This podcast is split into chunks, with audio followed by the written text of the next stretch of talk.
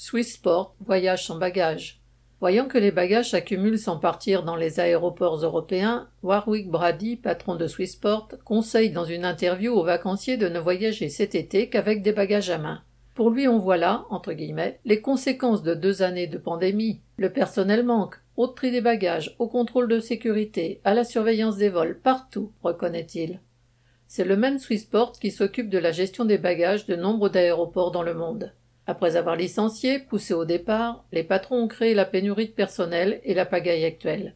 Les mêmes font mine de s'étonner aujourd'hui de ne pas arriver à recruter avec des conditions de travail difficiles et des salaires bas.